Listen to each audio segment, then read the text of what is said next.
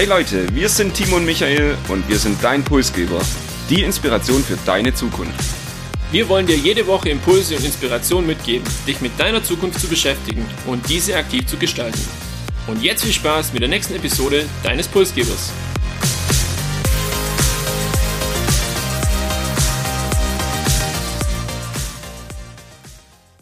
Zum Ende des Pulsgeberjahres widmen wir uns einem Thema, welches jeden betrifft und es doch sehr individuell ist. Ernährung. Vegetarier, Frutarier, vegan oder auch glutenfrei, ja, das sind alles Begriffe, die wir schon mal im Zusammenhang mit Ernährung irgendwo gehört haben. Doch für uns stellt sich eher die Frage, was sind die Foodtrends im Jahr 2023 und welche innovative Ansätze gibt es für die Nahrung der Zukunft? Auch wenn wir jetzt beide keine klassischen Ernährungsexperten sind, das Thema ist für die Zukunft sehr, sehr wichtig, da auch die Umwelt, Klimawandel mit dem Thema Ernährung zusammenhängt. Jetzt Ernährung, wir haben das nicht erst heute auf unserem Plan, sondern auch in der Vergangenheit war das immer wieder Thema in unserem Podcast, auch zu Recht, wie ich finde. Kannst du dich, Michael, noch an die ein oder andere Episode erinnern, wo wir schon mal über Ernährung gesprochen haben? Ja, in der Vorbereitung habe ich mir die Frage tatsächlich bereits gestellt und bin da auf eine Episode in den 30er Episoden gestoßen. Da haben wir uns ja dem neuen Verständnis der gesunden Ernährung gewidmet und ich erinnere mich da noch an den Nutri-Score, aber wir haben auch gerade die Begriffe Frutarier etc. damals erklärt und hier besprochen. Und ich erinnere mich auch noch an eine andere Episode, als wir, glaube ich, über 3D-Drucker gesprochen haben. Auch hier haben wir das Thema Ernährung zumindest kurz in der Episode tangiert, eben Essen aus dem 3D-Drucker.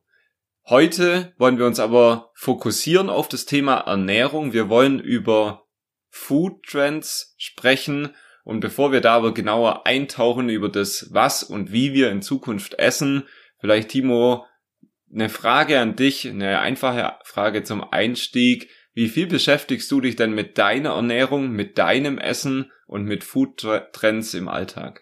Ja, zuerst mal finde ich es tatsächlich schön, dass wir heute ein Thema haben, das wirklich jeden betrifft und wo jeder auch mitreden kann. Das ist ja in manchen Episoden von uns nicht immer der Fall. Ich beschäftige mich grundsätzlich sehr, sehr viel mit dem Thema Ernährung und ich versuche auch meine Ernährung bewusst äh, zu machen oder zu gestalten.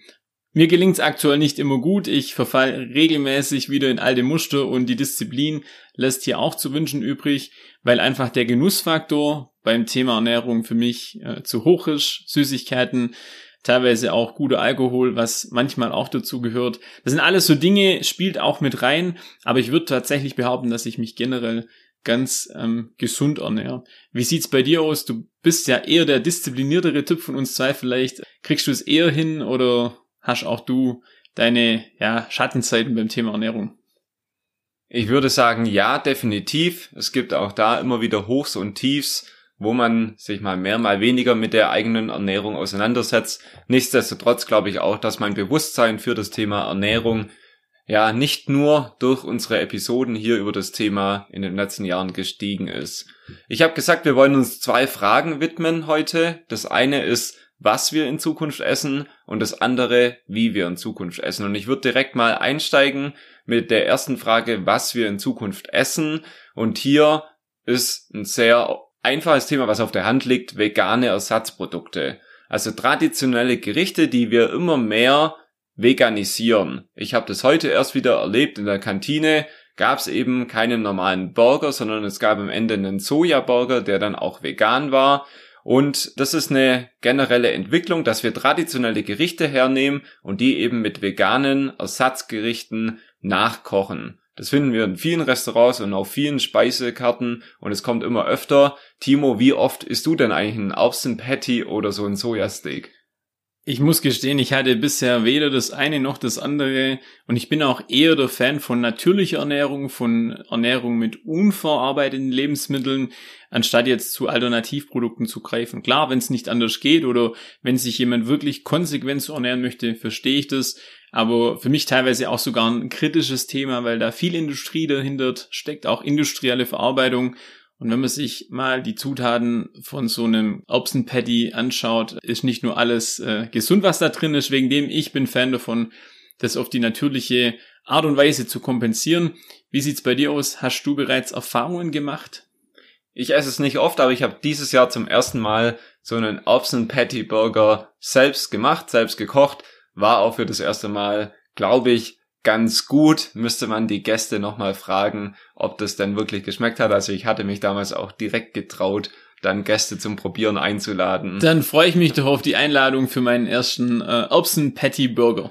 Das können wir definitiv vielleicht noch in der Weihnachtszeit machen. Um das vielleicht nochmal abzuschließen, also in immer mehr Rezepten, Kochbüchern und aber auch auf immer mehr Speisekarten findet man eben vegane Ersatzprodukte, die traditionelle Gerichte veganisieren. Nuke Local, ein Begriff, ziemlich fancy, kommt aber nicht von uns, äh, so fancy sind wir dann doch nicht, sondern vom Zukunftsinstitut. Was steckt da dahinter? Nuke Local beschreibt ein sinnvolles Verhältnis von global importierten und lokal hergestellten Lebensmitteln. Ich kann sagen, das ist wie so ein Mix. Es kommt auf der einen Seite auf die regionale Verfügbarkeit an, ähm, die dann auch wichtiger ist an der Stelle wie der billigste Preis. Der Fokus liegt auf Regionalität und aber auch nachhaltiges Wirtschaften. Also beides so irgendwo in Kombination. Ich bin jetzt gerade im Überlegen, ob mir da ein Produkt dafür einfällt, das da passt oder dazu geeignet ist. Ich muss passen an der Stelle. Wie sieht's bei dir aus? Ich helfe dir gerne aus. Mir fallen tatsächlich viele Produkte ein und hier vor allem im ländlichen Bereich gibt's ja auch sehr viele direkte Verkaufsstellen von Landwirten, sei das frische Bauernmilch, seien das Eier, Wurst, Käse, Geflügel und hier achtet man eben als Konsument darauf, dass die Lebensmittel eben von regionalen Herstellern kommen und im besten Fall auch vielleicht noch Bio sind ist mir doch noch ein Beispiel eingefallen, tatsächlich, und zwar, wenn wir jetzt Produkte haben, die hier regional nicht so sehr verfügbar sind, aber sich der ein oder andere Landwirt vielleicht an die Produktion traut. Wir haben hier nicht weit von uns das Beispiel mit Wassermelonen, die hier angebaut werden. Ich gehe aber nicht davon aus, dass die Wassermelonen ausreichen, um jetzt ganz Deutschland mit Wassermelonen zu versorgen. Das bedeutet, ich habe hier ein regionales Produkt und gleichzeitig benötige ich noch den Import von Wassermelonen, also beides in Kombination. Klar, das andere kann sich ja weiterentwickeln, aber das wäre für mich jetzt auch so ein Beispiel von einem Produkt für das Thema New Local oder diesen Local Trend, wenn man so will. Und tatsächlich finde ich das auch ganz wichtig. Du hast ganz zu Beginn angesprochen, Ernährung ist immer individuell und durch diesen Mix aus global importierten Produkten und lokal hergestellten Produkten bietet man dem Konsument ja auch eine Entscheidungsfreiheit. Und das finde ich auch wichtig, dass jeder Konsument im Supermarkt das letztendlich auch selbst entscheiden darf. Ich würde weitermachen mit der Frage, was wir in Zukunft essen und würde hier zu Fleisch aus dem Labor kommen. Also Fleisch, das aus Stammzellen in Petrischalen gezüchtet wird und zum Hintergrund, wenn man Vegetarier oder Veganer fragt, ja, warum sie eigentlich kein Fleisch essen, ist meistens der Grund Vermeidung von Tierleid und sie wollen eben nicht, dass Tiere dafür sterben. Und da ist jetzt eben die perfekte Lösung für Fleischliebhaber, dass dafür kein Tier mehr sterben muss, sondern dass es im Labor hergestellt wird. Was sind die Vorteile? Ich glaube, die liegen auf der Hand. Zum einen, keine Tiere heißt auch keine Antibiotika oder keine Wachstumshormone in dem Fleisch. Auf der anderen Seite weniger CO2-Ausstoß, also es ist klimafreundlicher und wir brauchen eine geringere Anbaufläche für die ganzen Lebensmittel, aber auch Weidefläche für Rinder beispielsweise. Leider hat Fleisch aus dem Labor auch noch einen Haken und das ist einfach der, dass die Entwicklung der Produkte noch relativ am Anfang steht und wir wahrscheinlich noch ein paar Jahre drauf warten müssen. Ich glaube, hier wird's auch spannend, wie das Ding dann optisch aussieht, weil ich glaube, nur dann, wenn das optisch auch einem Steak oder einem Fleisch an sich ähnelt, dann ist das Auge auch mit und ist vielleicht auch bereit, so ein Produkt zu kaufen. So geht's mir zumindest. Und dann kann ich mir das durchaus auch in Zukunft vorstellen. Ich würde sagen, weg vom Fleisch und hin zu was ganz anderem, nämlich Insekten. Insekten sind bekannt als Proteinquelle und werden vor allem im asiatischen und teilweise auch im afrikanischen Raum ähm, alltäglich gegessen. In Europa ist es eher so, dass man es nicht so gewöhnt ist, kann man sagen.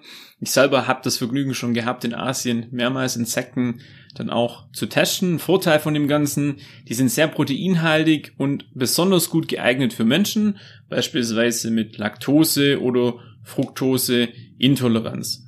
Und im Vergleich zu Rindern, Kühen oder auch Schweinen ist es viel, viel leichter, Insekten zu züchten, auch eine gewisse Menge zu bekommen. Die wachsen auch schneller und auch für die Umwelt meines Wissens ist es nicht ganz so schädlich, wie wenn ich jetzt ähm, 1000 Rinder auf einer Weide stehen habe. Aber natürlich, man muss sich mit diesem Gedanke erstmal anfreunden können. Ich sehe an deiner Gestik und Mimik, Michael, dass es dir etwas schwerfällt. Äh, hast du schon mal das Vergnügen gehabt, Insekten probieren zu dürfen? Du hast es richtig erkannt. Allein der Gedanke ist für mich sehr schwierig. Ich muss auch gestehen, ich habe es noch nie ausprobiert und war bisher noch nicht in den asiatischen Ländern, wo es Insekten gibt. Werde das vielleicht dann bei einer meiner nächsten Reisen auch nachholen und bin auch gerne bereit, das auszuprobieren. Deshalb kann ich nicht drüber urteilen. Nur ist es erstmal sehr komisch, an das zu denken, würde ich sagen, zumindest aus meiner Perspektive. Kann ich verstehen. Damit würde ich es auch mit dem Thema was wir in Zukunft essen, erstmal belassen und vielleicht die, Chance nutzen, dass wir uns anschauen, wie wir in Zukunft essen. Das eine ist das Was, das andere ist das Wie und da hat Corona tatsächlich auch einen Trend beschleunigt, der dazu übergeht, ähm, ja, Do-it-yourself-Food nennt sich das. Es bedeutet selber machen, selber kochen, vielleicht auch mal selber kochen lassen. Aber am Ende geht es einfach drum wieder mehr zu kochen, wieder mehr mit frischen Zutaten zu arbeiten und auch eine gewisse Qualität dann auf dem Teller zu haben und jetzt nicht ähm, alles im Supermarkt direkt zu kaufen, vielleicht auch äh, weg von Fertigprodukten zu kommen. Ich habe es bei mir gemerkt, glaube so viel gekocht wie in der Lockdown-Phase habe ich selber noch nie und es gibt hier ja auch sehr, sehr hilfreiche Küchengeräte, ohne jetzt einen konkreten Namen nennen zu wollen, die jetzt auch nicht so talentierten Menschen wie mir das Kochen tatsächlich erleichtern und da macht es auch wirklich Spaß, mit frischen Produkten das ein oder andere Gericht mal zu zaubern. Und dann kann man das wie ich machen und das eben kombinieren mit dem, was wir in Zukunft essen. Ich habe vorher schon über die Außenpatties gesprochen. Das ist genau der Fall, eben zu sagen, ich möchte selbst kochen, dann kann ich selbst auch neue Themen, neue Gerichte ausprobieren. Und deshalb ist die erste Antwort auf, wie wir in Zukunft essen, eben Do-it-yourself-Food, heißt selber machen, selber kochen. Das zweite Thema, und du hast vorhin schon von fancy Begriffen gesprochen. Ich hoffe, dass ich mich jetzt nicht verspreche. Snackification. Was steckt hinter diesem komischen englischen eingedeutschten Wort? Nichts weniger als eben der Wandel weg von den drei klassischen Mahlzeiten. Wir haben nicht mehr Frühstück, Mittagessen, Abendessen und es gibt's um 8, um 12 und um 18 Uhr, sondern zukünftig haben wir eben ein viel flexibleres, spontaneres und individuelleres Essverhalten. Wir haben mehrere kleinere Mahlzeiten über den Tag verteilt und dafür aber viele Mahlzeiten oder eben öftere Mahlzeiten als nur drei. Ich habe schon öfter gehört, dass es nicht so gesund sein soll, jetzt diese klassischen drei Mahlzeiten zu ersetzen und immer ich sag's jetzt mal so, vor sich hin zu snacken, aber so wirklich einen Beleg dafür habe ich jetzt auch bis hier noch nicht bekommen und mir selber geht's so, wenn ich äh, jetzt wirklich meinen Alltag habe und ich hätte jetzt eine klassische Mahlzeit zum Mittagessen, ich glaube, ich würde danach erstmal zwei Stunden Mittagsschlaf machen oder bräuchte drei Kaffee, also ich bin weit weggekommen von dem Thema, ich esse wirklich viel dann einmal, sondern äh, Snackification, wenn man so will, ist was, wo bei mir zumindest über die Mittagszeit mehr oder weniger stattfindet. Vielleicht müssten wir da noch ein bisschen Research betreiben zu dem Thema. Ja, auch ich bin kein Experte. Ich habe nur gerade mir im Kopf Gedanken dazu gemacht, dass es ja auch von Land zu Land komplett unterschiedlich ist, dass die Uhrzeiten natürlich vielleicht bisschen mitteleuropäisch geprägt sind, die wir jetzt hier genannt haben. Und ich mir auch gut vorstellen kann, dass wir eben zukünftig uns nicht mehr so sehr an diesen Rahmenvertrag mit irgendjemand halten, dass wir hier ähm, Essenszeiten haben, sondern dass wir eben öfter und je nach Lust und Laune immer wieder kleine Snacks zu uns nehmen. Würde ja passen, der Trend geht zu viel Individualität und warum sollten wir dann am Essverhalten quasi an den Uhrzeiten festhalten oder zumindest an unseren gewohnten, wenn unser Alltag oder unser Leben komplett anders aussieht? Zeit für eine kleine Zusammenfassung zu unseren zwei großen Punkten heute. Was wir in Zukunft essen. Zum einen vegane Ersatzprodukte, New Local und Fleisch aus dem Labor. Das können die Trends der Zukunft und vielleicht auch schon die Trends im Jahr 2023 sein. Und natürlich auch wichtig, das Wie, wie wir in Zukunft essen. Do it yourself, ein Trend, der durch Corona verstärkt wurde. Und gerade haben wir über Snackification gesprochen. Dann würde ich zu guter Letzt noch einen kleinen Ausblick auf den Rest des Jahres hier ergänzen wollen. Wir befinden uns bereits in der Adventszeit und das Jahr geht zu Ende. Wir haben noch zwei weitere Episoden geplant in diesem Jahr. Dabei soll es weniger um Technologien oder Inhalte gehen, als vielmehr um uns persönlich. Vielleicht erlebt ihr uns so persönlich wie nie zuvor und wir haben eine Episode über unsere Learnings aus zwei Jahre Podcast Pulsgeber und dann wie im letzten Jahr lassen wir auch dieses Jahr wieder mit einer Glühwein Spezialepisode ausklingen und mit der ein oder anderen Überraschung, auf die ihr euch heute schon freuen dürft. Das war unsere Episode 87. Wir sagen wie immer Danke fürs Zuhören und freuen uns natürlich über jede Bewertung auf Apple Podcast oder Spotify. Schickt uns auch gerne direkt Feedback via Instagram oder LinkedIn. Ansonsten gilt wie immer, abonniert unseren Podcast und erzählt euren Freunden und Kollegen gern davon. Wir wünschen euch eine gesunde Woche voller neuer Inspiration. Macht's gut, bis bald.